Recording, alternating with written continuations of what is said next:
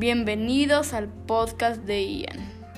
Hoy les voy a hablar sobre la leyenda de Popocatépetl e Iztaccíhuatl. La vista que engalana la ciudad más grande del mundo, la Ciudad de México, está realzada por la majestuosidad de dos de los volcanes más altos del hemisferio. Se trata del Popocatépetl y del Iztaccíhuatl.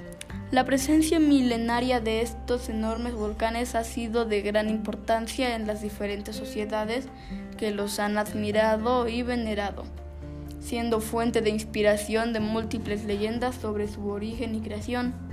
Entre ellas las más conocidas son dos que a continuación relataremos. Hace ya miles de años, cuando el imperio azteca estaba en su esplendor y dominaba el Valle de México.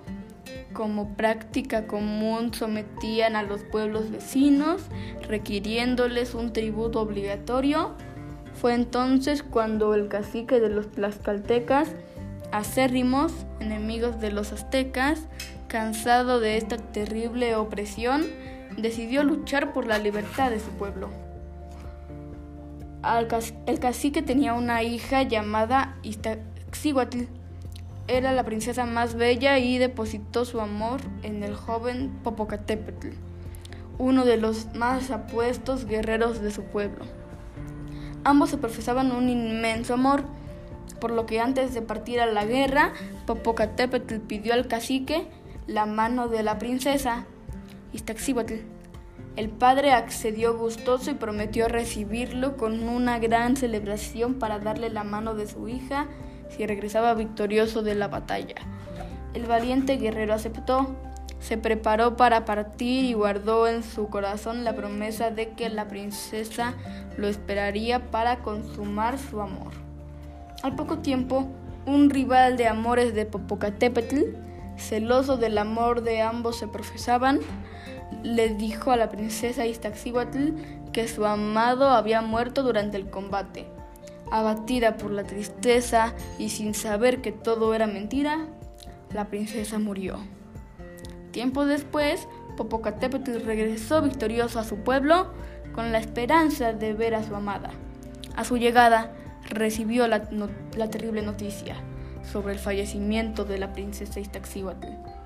Entristecido con la noticia, vagó por las calles durante varios días y noches hasta que decidió hacer algo para honrar su amor y que el recuerdo de la princesa permaneciera en la memoria de los pueblos.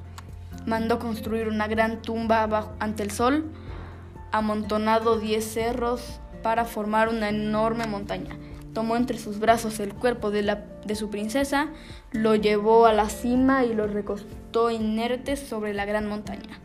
El joven guerrero le dio un beso póstumo, tomó una antorcha humeante y se arrodilló frente a su amada, para velar así su sueño eterno. Desde aquel entonces permanecen juntos uno frente a otro, con el tiempo la nieve cubrió sus cuerpos, convirtiéndose en dos enormes volcanes que seguirán así hasta el final del mundo. La leyenda añade que cuando el guerrero Popocatépetl se, se acuerda de su amada, su corazón que guarda el fuego de la pasión eterna tiembla y su antorcha echa humo. Por ello, hasta hoy en día, el volcán Popocatépetl continúa arrojando fumarolas. Fin.